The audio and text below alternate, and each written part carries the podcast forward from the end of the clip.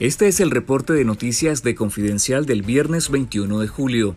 El régimen sandinista designó a Ramón Moncada Colindres, hermano del canciller Denis Moncada, como nuevo embajador de Nicaragua en Irán y Siria. El nombramiento de Ramón Moncada no ha sido oficializado, pero fue anunciado por la vicepresidente y vocera del régimen, Rosario Murillo. Moncada además lleva a cabo funciones diplomáticas en Teherán y Damasco, como ha sido una constante en los feudos familiares promovidos por el régimen.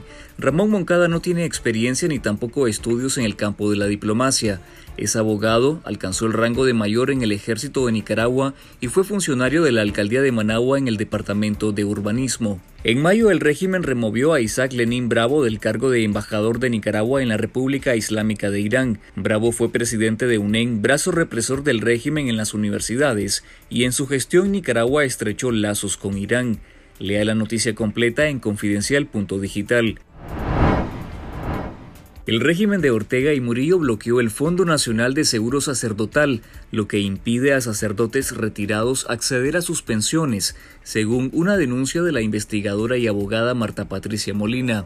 Molina explicó al diario La Prensa que este fondo existe desde hace 20 años y fue creado por la Conferencia Episcopal de Nicaragua. Este fondo se cubre con aportes de los sacerdotes, las parroquias y los aportes de los feligreses en la colecta anual del miércoles de cenizas. Este es un nuevo ataque del régimen a la Iglesia Católica, cuyos sacerdotes han sido obligados a salir al exilio o son encarcelados, incluyendo al obispo de Matagalpa, Monseñor Rolando Álvarez, condenado a 26 años de cárcel por crímenes fabricados.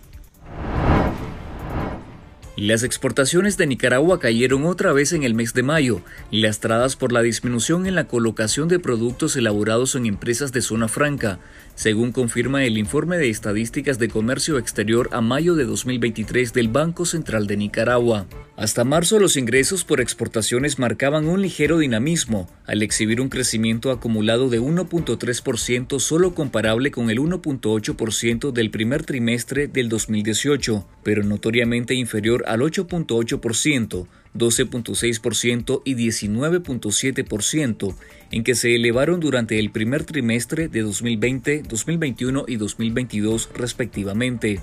Eso cambió en abril cuando las ventas totales al extranjero mostraron un descenso de 0.4% con respecto al acumulado de abril de 2022, lo que el banco atribuyó a menores exportaciones de productos de zona franca por la disminución de pedidos de las grandes marcas y tiendas en Estados Unidos.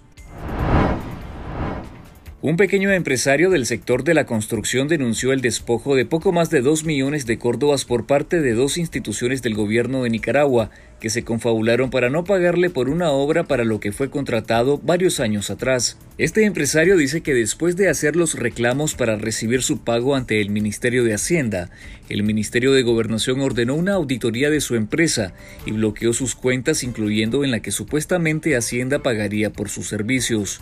El golpe para este empresario fue tan severo que despidió a su personal, cerró su empresa y está haciendo planes para irse del país.